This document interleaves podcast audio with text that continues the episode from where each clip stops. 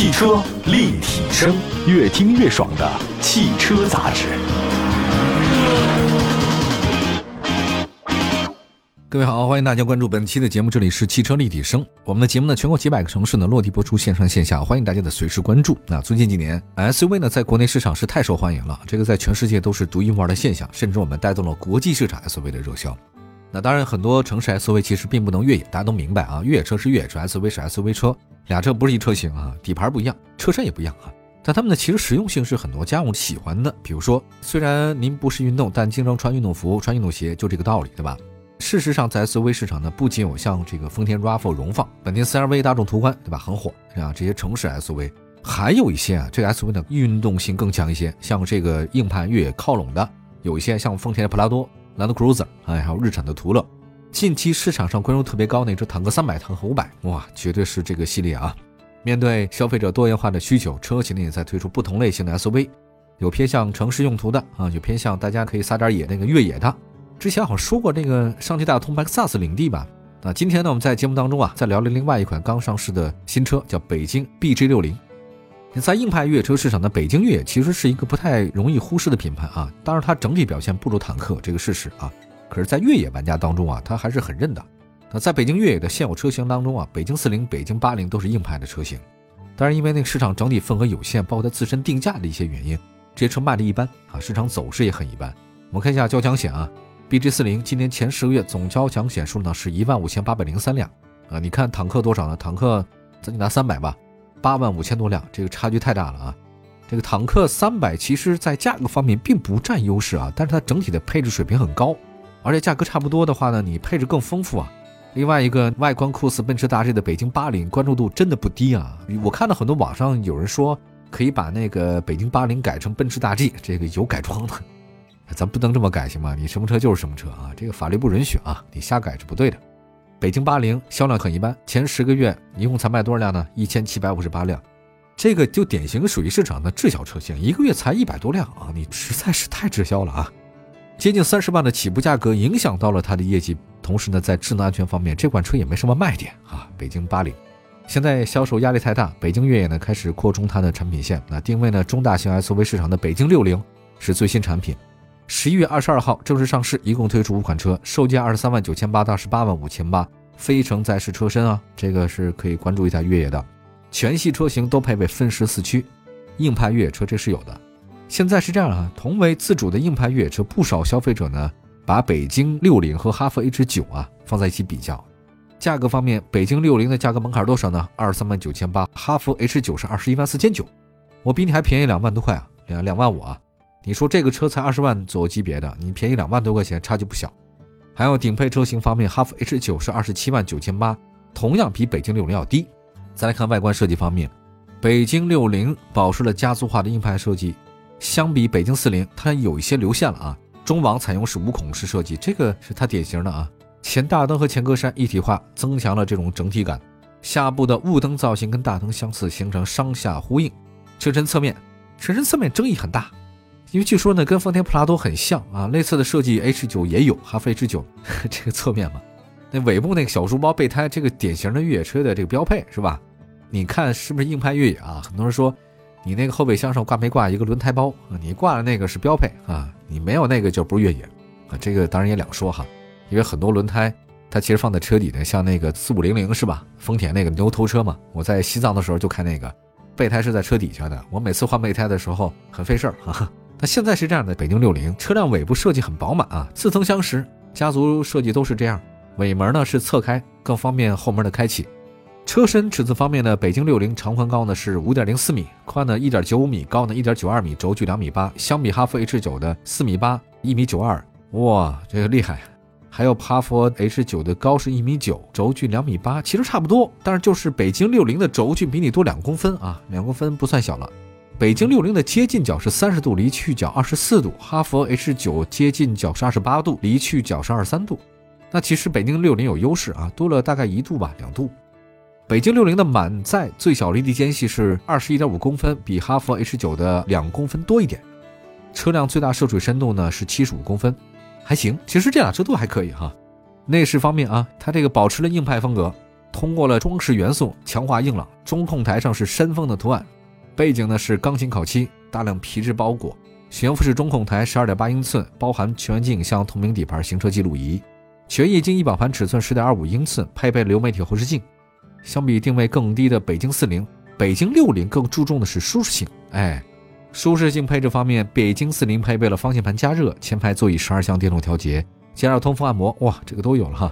就现在越野车真的很舒适啊，它居然有按摩。从产品定位来看，跟北京四零啊不太一样，北京六零是提供更好的舒适性，带着大家一起玩的。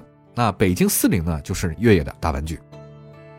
在动力系统方面的话呢，大家可以关注一下，北京六零的搭载的是 2.0T 发动机加 48V 轻混，这个最大功率196千瓦，最大扭矩406牛米，匹配八速手自一体变速箱，分时四驱，它可以切换 2H4H4L 模式，ATS 全地形系统支持九种驾驶模式。高配版的车型呢，配备前后桥电控差速锁啊，就有两把锁，蠕行模式这个是标配，因为在山地呢，你就得用这种模式，没这个你脚都会累死了。因为四十八 V 轻混，所以北京六零在燃油经济方面不错。WLTC 综合油耗是九点五升，比哈弗 H 九低一点点。这次上市的北京六零一共是五款车，包括三款五座版和两款七座版。如果大家不紧张预算的话呢，推荐周末版二十三万九千八。这车的主动安全配置呢还行吧，它有个五一版和十一版，价格相差两万啊。配置上呢，十一版多了前桥差速锁、涉水感应系统、电动车侧的脚踏板、英菲尼仕的音响、HUD 抬头显示。座椅通风，多层隔音玻璃，两万块钱得到这么多东西不亏啊！但是接近二十八万也不低。这车的其实如果是低配的话呢，应该算是盖版。哎呀，我觉得就是坦克三百的热销啊，让很多越野车看到了未来市场的潜力，真的确实有这个潜力。但是从整体份额来看，相比 SUV 有不少的差距。我们休息一下，一会儿呢再跟大家说说，除了这个车型之外，还有哪些硬派越野的车型可以供大家选择的，好吗？马上回来。汽车立体声，关注你的汽车生活。您的爱车情报站，会新车，私车定制，会买车，会客厅大驾光临。庖丁解车，精准分析，会拆车大师来帮您，会用车，自驾上路，会玩车。我们都是汽车人。这里是汽车立体声，线上线下欢迎大家的收听。今天呢，在节目当中跟大家分享的是北京六零啊，刚才说了它基本的一些东西。这个汽车厂家老偏城市 SUV，你要考虑到，其实 SUV 很多种类型，你可以偏越野的也可以啊。现在城市当中内卷的厉害，大家谁不想到城市边缘，或者说到草原啊，到其他地方撒个野，多好啊！那现在你看复盘一下吧，坦克三百在市场上这么热销，为什么呢？